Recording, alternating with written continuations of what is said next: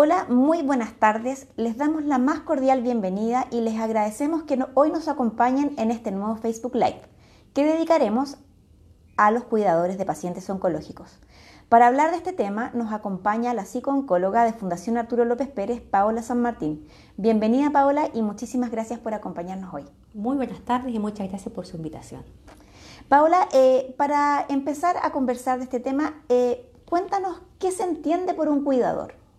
Bueno, eh, un cuidador es una persona que asume la responsabilidad de cuidar, atender y acompañar a, una persona enferma que con dificultades físicas o, mentales. Em, eh, este cuidado puede ser voluntario o involuntario. Es importante destacar que hay distintos tipos de voluntarios, de cuidadores, perdón. Hay un cuidador que es formal, que es el cuidador que es un profesionalizado y que por eso, por su atención y cuidado, recibe un sueldo, ¿no es cierto? Y hay un tipo de cuidador también que se llama informal. El cuidador informal es el cuidador que es parte de un miembro de la familia, pero solo colabora en ciertos tipos de apoyo. Y hay un cuidador muy importante que tiene el nombre cuidador principal. Ese cuidador principal es el cuidador que conocemos como el 24-7. Ese cuidador es el que acompaña, que contiene, el que está eh, eh, diariamente con, este enfermo y es el cuidador que eh, vamos a tener que tener mayor ojo con él, que más adelante vamos a conversar sobre ese tema. Entonces, este cuidador, que es la persona que acompaña a un enfermo, en este caso a un paciente oncológico, no necesariamente tiene que ser un cuidador externo, puede ser alguien de la familia, puede ser una persona, pueden ser muchas personas. Generalmente cuando hay un paciente nosotros necesitamos identificar al cuidador principal. El cuidador principal va a ser el que va a recibir las indicaciones y de cuidado eh, específicamente del equipo médico. Ese cuidador principal va a ser el que va a ayudar a tomar decisiones, inclusive si el paciente en algún momento no las puede tomar por sí solo. Yo siempre digo que el cuidador principal son los ojos y la voz del paciente. Eh, ese cuidador principal generalmente es de la familia. Eh, hay estudios que hablan que el 90% de los cuidadores viene siendo del género femenino, siendo la esposa o la hija del enfermo. Eh, y no hay que olvidar que ese cuidador principal, directo, que vive las 24 horas con el paciente, además de tener la atención al enfermo, tiene sus eh, necesidades y, y sus ocupaciones diarias. Puede ser madre, puede ser estudiante, puede ser trabajadora. Entonces, un cuidador no debería tener conocimientos específicos, en este caso asociados a la enfermedad? No necesariamente, no necesariamente. Eh, los cuidadores eh, puede ser cualquier persona. Eh, yo siempre digo que para ser cuidador primero que tiene que estar la vocación, la abnegación, el amor, desde ahí. la especialidad, por así decir, para cuidar a un paciente oncológico, te la va a dar el tiempo y te la va a dar el mismo equipo del paciente que acompaña y cuida. Te lo preguntaba porque eh, María Angélica Germán eh, nos comenta que a ella le gustaría aprender cómo cuidar un enfermo oncológico. Entonces, en ese sentido, no sé si hay algunos tips básicos o, es como un poco lo que tú nos decías eh, hace unos momentos, que es algo que se va a ir aprendiendo en el fondo, en el camino junto al enfermo. Claro, no sé si ella lo comenta, eh, hace el, comentario si quiere profesionalizarse como cuidadora de un paciente oncológico. Obviamente si quiere eh, profesionalizarse en el cuidado, va a tener que ella participar en alguna institución donde se, donde se enseñe este cuidado al paciente eh, oncológico. Pero si pasa a ser un cuidador principal o quiere ella aprender a cuidar a un paciente oncológico porque quiere prepararse por si en algún momento de la vida le va a tocar atender a un familiar, la verdad es que no necesita, no hay ninguna exigencia de tener alguna base eh, oncológica. Eh, como decía adelante, eh, creo que la base en esto es la, la vocación de querer cuidar a un paciente oncológico, neurológico, crónico. ¿Existe alguna em, diferencia en que el cuidador sea un familiar o una persona externa a la familia? Claro, perdón, claro que sí, claro que existe la diferencia. En primer lugar, una persona o, fuera de la, de la, familia va a recibir un sueldo. ¿no? Por lo tanto, va a, ser, va a, recibir un sueldo y va a tener un tiempo eh, acotado de atención hacia el paciente. Mientras que cuando es un paciente que es cuidador, perdón, que es de, dentro de la familia, ese, cuidador no va a tener un tope de tiempo. Entonces ese paciente eh, tiene mayor probabilidad de, agobiarse en en, el, cuidado de ese paciente. Sin embargo, eh, en algún momento de la historia del paciente puede darse la situación que se requiera de un cuidador externo, ya que el cuidador principal no sea suficiente, no sé, a lo mejor por temas de, eh, manejo de medicinas o de algún tipo de conocimiento que en este caso el familiar no tiene. Así mismo es. Eh, cuando hay un paciente que requiere mayor apoyo técnico de enfermería, por ejemplo, medicinas administradas a nivel endovenoso, un familiar no puede hacer eso, un cuidador principal familiar. Entonces ahí ese cuidador principal, que siempre va a tener que tener el paciente, puede ser apoyado por un cuidador externo, que puede ser también un cuidador, eh, como dijimos, eh, informal, o sea, de la familia, o un cuidador eh, remunerado. Paula, hablamos de este cuidador principal. ¿Qué pasa, por ejemplo, si en una familia muchas integrantes de la familia, hablemos por ejemplo a lo mejor de hijos, también quieren participar en el cuidado? ¿Pueden hacerlo? ¿Cómo entra ahí un poco la dinámica? Porque me imagino que en algún momento, si una familia no es muy cohesionada, podría eh, empezar a provocarse a lo mejor quién tiene la razón, quién dice algo, el otro hace caso, no hace caso. Exactamente, eso ocurre. Es por eso que nosotros cuando eh, trabajamos como equipo, eh, uno debe de identificar de todas maneras y sí o sí a un cuidador primario o a un cuidador principal. ¿no? Ese cuidador principal eh, va a ser el encargado de, que, de entregar la información a los otros cuidadores. Entonces es fantástico cuando uno encuentra una familia donde hay muchos hijos y la carga no solo se la dan a uno, sino que todos entregan un poco de su tiempo y van colaborando en el cuidado del paciente y de cierta manera colaborando en el cuidado, en el apoyo a su cuidador principal. Rubén Cabrera eh, nos comenta que tiene un vecino con cáncer terminal eh, y quiere saber cómo podría ayudarlo en sus temores por lo que ocurrirá en una etapa en su, etapa de vida. Eh, creo que primero que nada Rubén tiene que saber si el paciente quiere hablar, ¿no? Creo que es muy importante el respetar los tiempos y, los procesos de los pacientes. Entonces, creo que si él desea apoyar y acompañar a su amigo, eh, debería de incursionar un poco en qué necesita eh, su, vecino y si él ve que hay necesidades de, respuestas como muy profundas, él podría ofrecerte buscar a una persona más idónea si él ya no tiene, si él no tiene la respuesta. ¿Una persona puede ser cuidadora a distancia? Por ejemplo, si yo tengo a un familiar enfermo y vivo eh, en Arica, ¿Podría ser cuidador siendo que mi familiar esté eh, en Concepción? Por supuesto que sí. Un cuidador puede ser a distancia. Y hoy día, sobre todo con todo el apoyo que nos dan las telecomunicaciones, un cuidador a distancia podría ser el que yo llamaba adelante cuidador informal. O sea, que parte también de la familia, pero solo colabora. No está diariamente con el, con el paciente. Paola, ¿cuáles son a grandes rasgos las principales labores que debe cumplir un cuidador? Bueno, hay labores visibles y labores invisibles. Las labores visibles son las que uno eh, eh, prácticamente conoce, ¿no? que muchas veces es ayudar a vestir al paciente, alimentar, preparar la alimentación, ir al equipo, ir al control médico, administrar los medicamentos. Em, todo lo que, lo, que uno eh, sabe que corresponde a las tareas básicas, ¿no? el apoyo. Pero también hay algo que son las tareas invisibles, que aunque uno no, las tenga como consideradas, ocupan tiempo del, cuidador. Y es como, por ejemplo, cuando un paciente dependiente solicita que le cambie la televisión, por ejemplo, o que le acerquen el vaso de agua. Ese es un tiempo igual que el cuidador va a tener que darse, porque ese paciente está en ese detalle, es una necesidad que necesita ser eh, satisfecha. Entonces, eh, durante el día, cuando uno observa, hay mínimos, de detalle, mínimos de detalle, en que también ocupan el tiempo de ese cuidador y que son invisibles al, resto del tiempo, al resto de las personas. ¿Un cuidador tiene un tiempo eh, delimitado de trabajo? Te lo pregunto porque Verónica Arevalo nos escribió eh, y nos preguntaba cuál es el rol que debe tener con su marido con cáncer de laringe. Ya pasó por 5 quimios, 34 radioterapias, pero su preocupación continúa. ¿Hasta cuándo se va a extender eso? Eh, entonces, tu pregunta es si hay un tiempo de cuidado sí, su parte. O sea, un cuidador, un momento que parte Mm. ¿Cuándo termina su labor?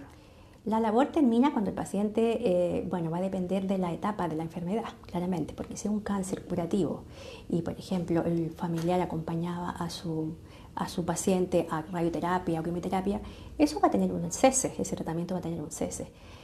Por lo tanto, uno puede saber y puede dirigir al paciente, al cuidador, que van a ser unos tres o cuatro meses. Pero eso puede ser distinto si el paciente oncológico está en otra etapa de enfermedad, como una etapa avanzada. Eh, eso, en los tiempos de las personas a veces son muy distintos entre uno y otro. Entonces, en general, un paciente, un cuidador de un paciente oncológico no es tan extenso el cuidador, el trabajo de cuidador como lo es en un cuidador de un paciente neurológico. De hecho, hay muchos estudios sobre los pacientes primarios y sobre la carga que ellos llevan, pero no hecho en pacientes oncológicos, sino en pacientes, en cuidadores de pacientes neurológicos, que son los que realmente pueden llevar 10, 15 años, hasta 20 años de cuidadores.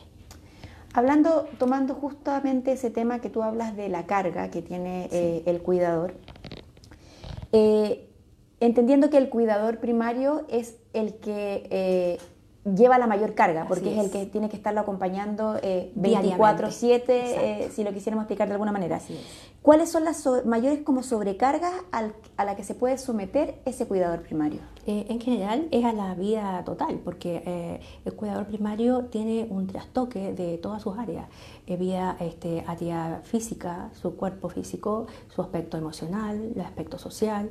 Eh, el aspecto espiritual también muchas veces también te has tocado. Entonces, la sobrecarga en un cuidador principal puede ser por todas las áreas de la persona. No hay que olvidar que además ese cuidador principal está, eh, tiene que continuar su vida. Por lo tanto, si es padre o madre, tiene que estar en proceso de acompañar 24/7 y además estar atento a la rutina diaria. Entonces, esa sobrecarga, la verdad es que a veces no hay quien la lleve. ¿Y qué, le, le podemos recomendar, por ejemplo, a un cuidador primario? Eh, que en el fondo, eh, dentro de esa función, de ese compromiso que adquiere con su familiar, tampoco se olvide de él. ¿Cómo puede, eh, qué puede hacer como para tratar de contrarrestar un poco? Lo primero es, hay un eslogan que, que, a mí me hace mucho sentido, que es eh, el cuidador debe de cuidarse, cuidarse para cuidar, ¿no? Y eso tiene mucho sentido. Hay que hacer sentido, hay que ayudarle al, cuidador a hacer sentido que eh, si él no está bien, su enfermo no va a estar bien.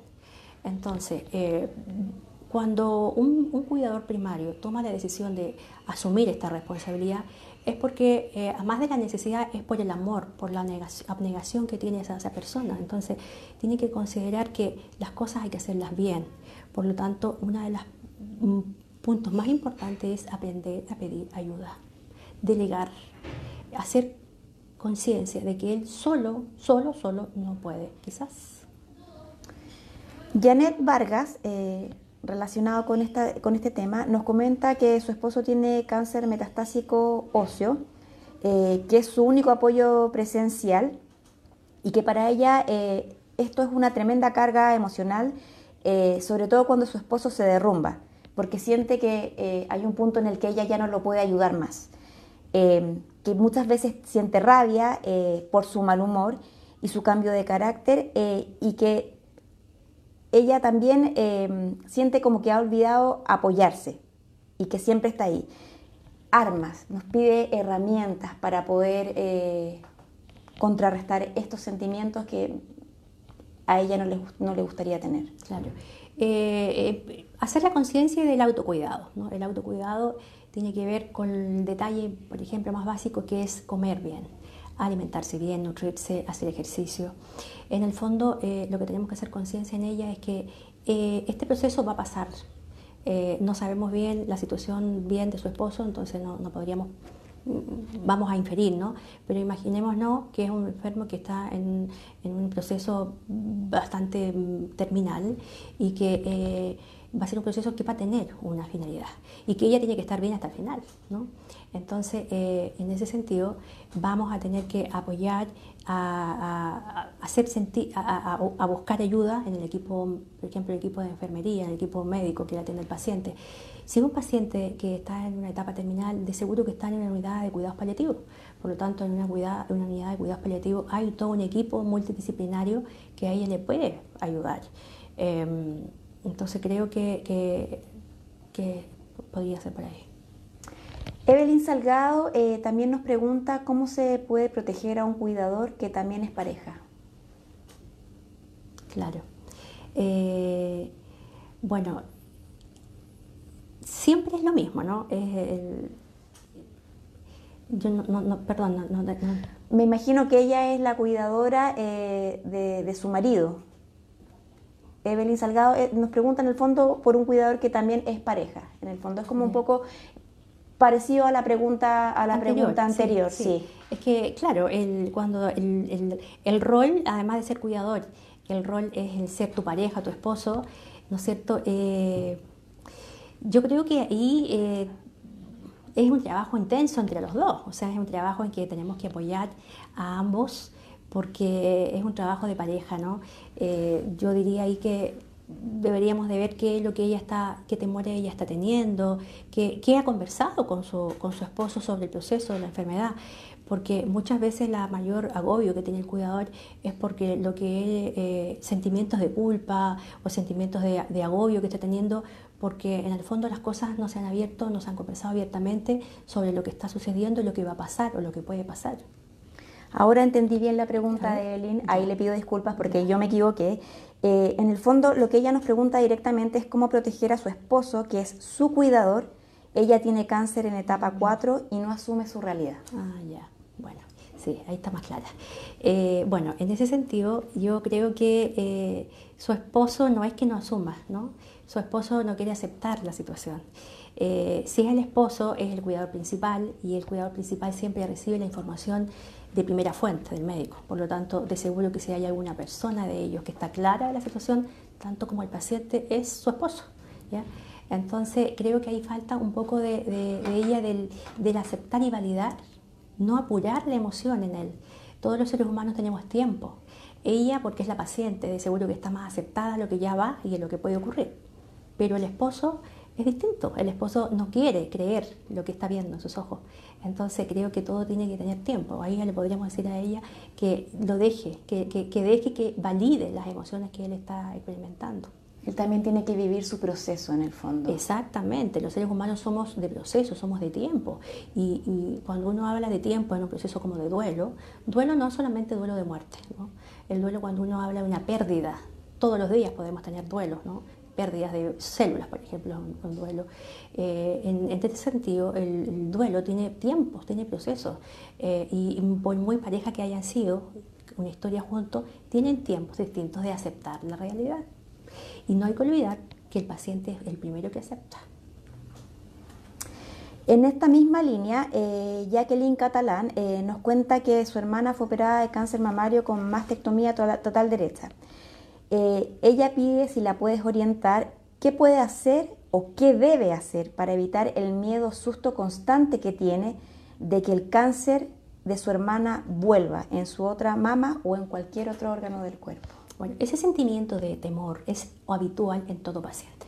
Entonces hay que naturalizar con ello, con eso. O sea, es generalmente cuando uno recibe un paciente eh, en control de operación, después que termina su tratamiento, siempre está el fantasma de que esto vuelva, ¿no? Entonces, eso pasa, eso pasa a los años. Yo diría que más o menos como al dos o tres años, eh, ya el paciente puede sentir que está libre, pero los primeros meses, los primeros años, es, una, es, una, es un pensamiento intrusivo que está.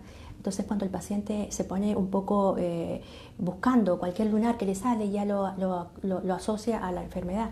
Entonces yo le diría a ella que ella tome sentido de que eso es normal, es normal, es un proceso que tiene que dejar validarlo.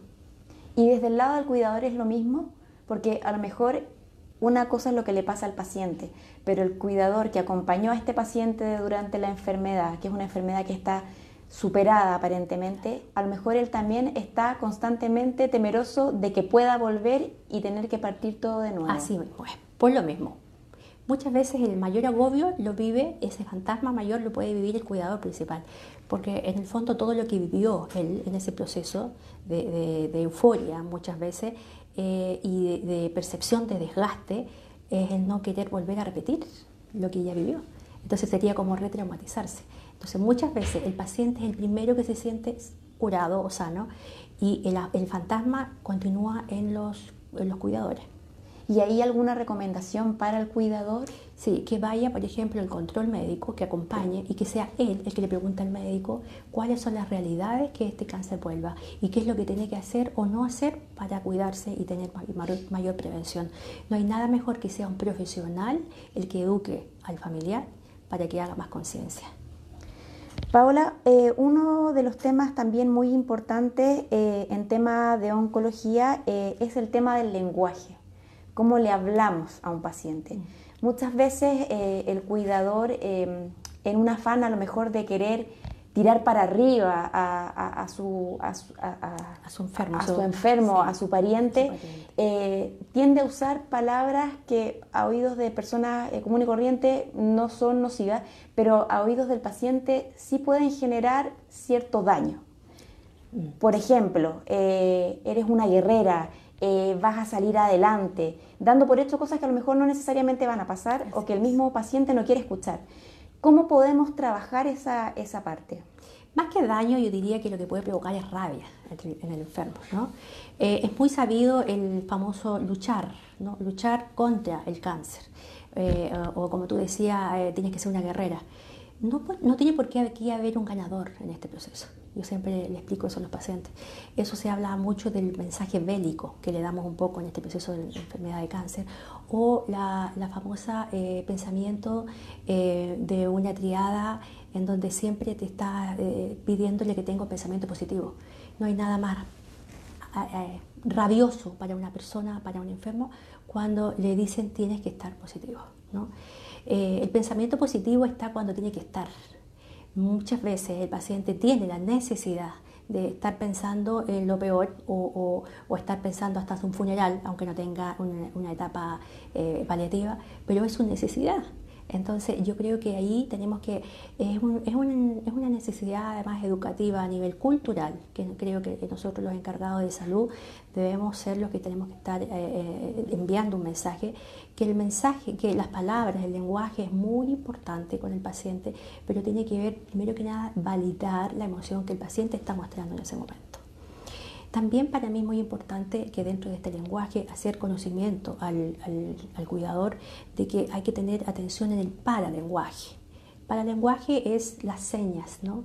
Muchas veces el enfermo nos habla con señas eh, o nos dice cómo está con gestos posturales eh, y de verdad que a veces no se necesita hablar, a veces solo se necesita estar atento al gesto y tocar y, secar una lágrima en vez de decir qué estás pensando o qué estás sintiendo. Si tú estás viendo que está emocionado tu paciente, bueno, pues tocarle un hombro, eh, secarle las lágrimas y esa va a ser la forma en que él se va a sentir más contenido a que tú estés eh, eh, exigiéndole que te diga cómo está y exigiéndole a que tenga un pensamiento más motivador. Igual debe ser un proceso bastante difícil porque poniéndose también un poco del lado del cuidador, el cuidador lo único que debe querer es tratar de entregar herramientas de apoyar y de sacarlo adelante. Por eso es que el, cuidador muchas veces tiene un sentimiento de culpa, ¿no? dentro de, de, las cargas que vive el cuidador principal es el sentimiento de culpa. es muy culposo el cuidador principal porque siente que después que hace el acto ¿no? de, forzar alguna situación se da cuenta que provocó dolor en el otro. ¿no? Entonces eh, es muy importante que esto del lenguaje y de las formas y del no lenguaje solo hablado, hay que hacérselo saber a ellos que es la forma de acercarse muchas veces a sus pacientes, a sus, familiares enfermos. Respecto a este tema, Juan Isolorza eh, nos pregunta cómo tratar a un enfermo de cáncer en tratamiento que está saliendo adelante, pero insiste en llorar y decir que nadie lo entiende. Justamente un poco lo que estamos hablando, ¿no? El paciente no, no es porque está con depresión, el paciente necesita eh, expresar. Aquí el más preocupado es el cuidador, el que está al ver ese llanto está como pasándose más rollos del dolor y sufrimiento que puede estar viviendo el paciente. Eh, pero, pero yo creo que ahí falta eh, validar y, y quizás ser abiertamente, decirle, mira, yo, si tú quieres que, que llorar y yo, a pesar de que estás con el tratamiento, ¿Cómo te facilito ese proceso? Te dejo solo, te llevo a algún sitio, te acerco a algún lugar religioso, espiritual.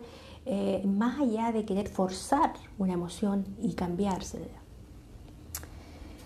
Eh, Hace unos instantes cuando recién partimos y también eh, aprovechando para todos los amigos que, se van sumando eh, a esta hora a, esta transmisión, eh, hablábamos un poco de la carga que puede tener este cuidador principal y cómo poder hacer frente a estas cargas.